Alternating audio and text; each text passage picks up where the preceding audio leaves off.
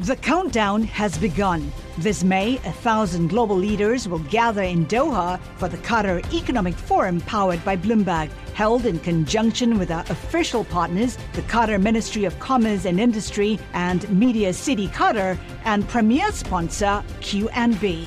Join heads of state, influential ministers, and leading CEOs to make new connections and gain unique insights. Learn more at QatarEconomicForum.com. Le entregamos todo lo que necesita saber para comenzar el día. Esto es Bloomberg Daybreak para los que escuchan en América Latina y el resto del mundo.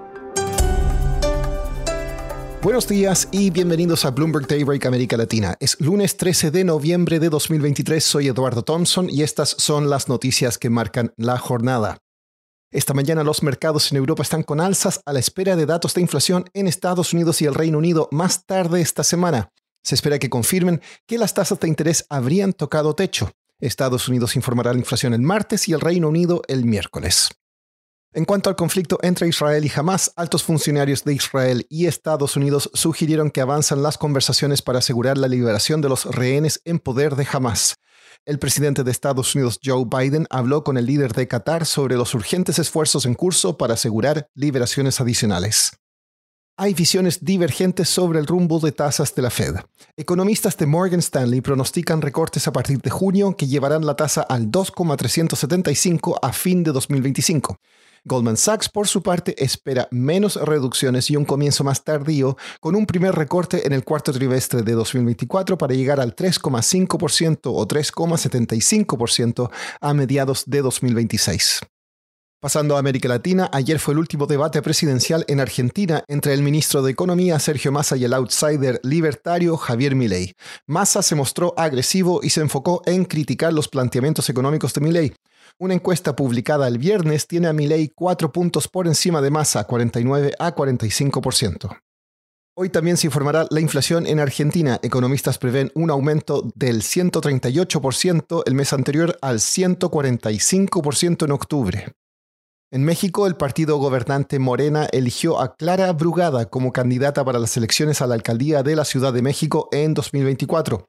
El partido eligió a Brugada para cumplir con reglas de paridad de género, ya que perdió una encuesta interna por casi 14 puntos frente a Omar García Harfuch, ex jefe de policía de la ciudad y aliado de la candidata presidencial Claudia Sheinbaum. En Colombia, el gobierno de Gustavo Petro tiene ambiciosas metas de transición energética, pero para tener éxito en su plan, el departamento de La Guajira en el norte del país tendrá un papel clave. La periodista de Bloomberg News, Andrea Jaramillo, visitó La Guajira y nos cuenta por qué las comunidades en esa región podrían salvar o echar por tierra los sueños de Petro.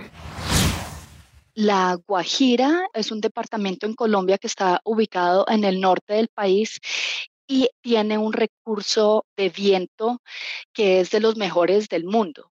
Eh, los vientos son en promedio el, doble del promedio mundial, así que el recurso eólico es increíble. La Guajira es un lugar donde hay varios grupos indígenas. El mayor son los Wayuu.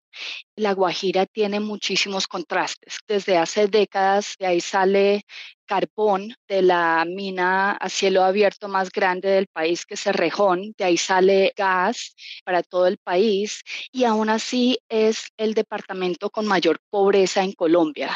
Andrea, tú visitaste la región y viste lo que están haciendo las empresas como Grupo de Energía de Bogotá. Cuéntanos un poco más sobre eso.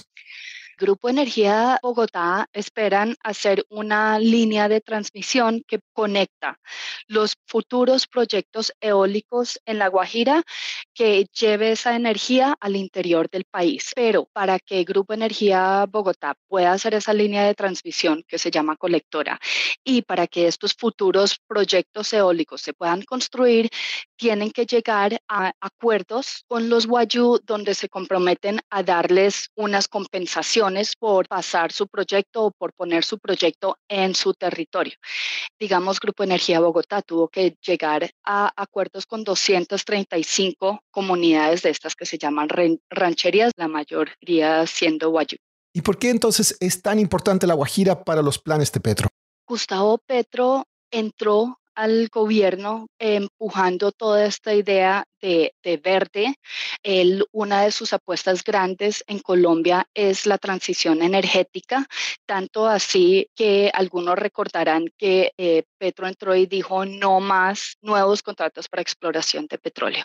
Entonces, el recurso eólico de La Guajira es tan grande que la apuesta de Petro por lograr 6.000 megavatios de energía, que es más o menos un tercio de la demanda que hay en Colombia, suplirla con solar y eólico ahí necesita entrar la Guajira. En tu nota sobre la Guajira cuentas que a otras empresas como Enel les fue mal ahí. ¿Qué fue lo que pasó? Sí, lo que le pasó a Enel es bien interesante y esto es de los desafíos grandes que se está viviendo en la Guajira.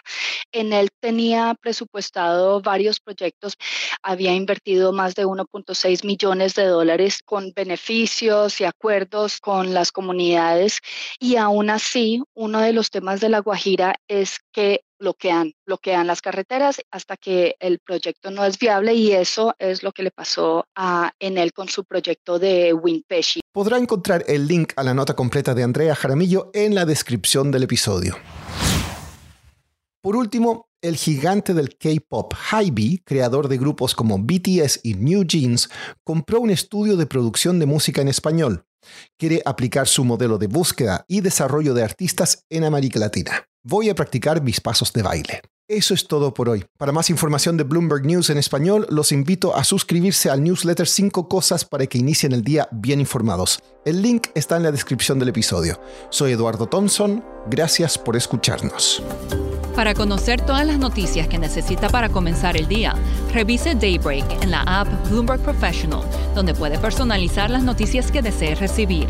También puede suscribirse a la versión solo audio en Spotify, Apple Podcasts o la plataforma de su preferencia. Eso es todo por hoy. Escuche de lunes a viernes Bloomberg Daybreak.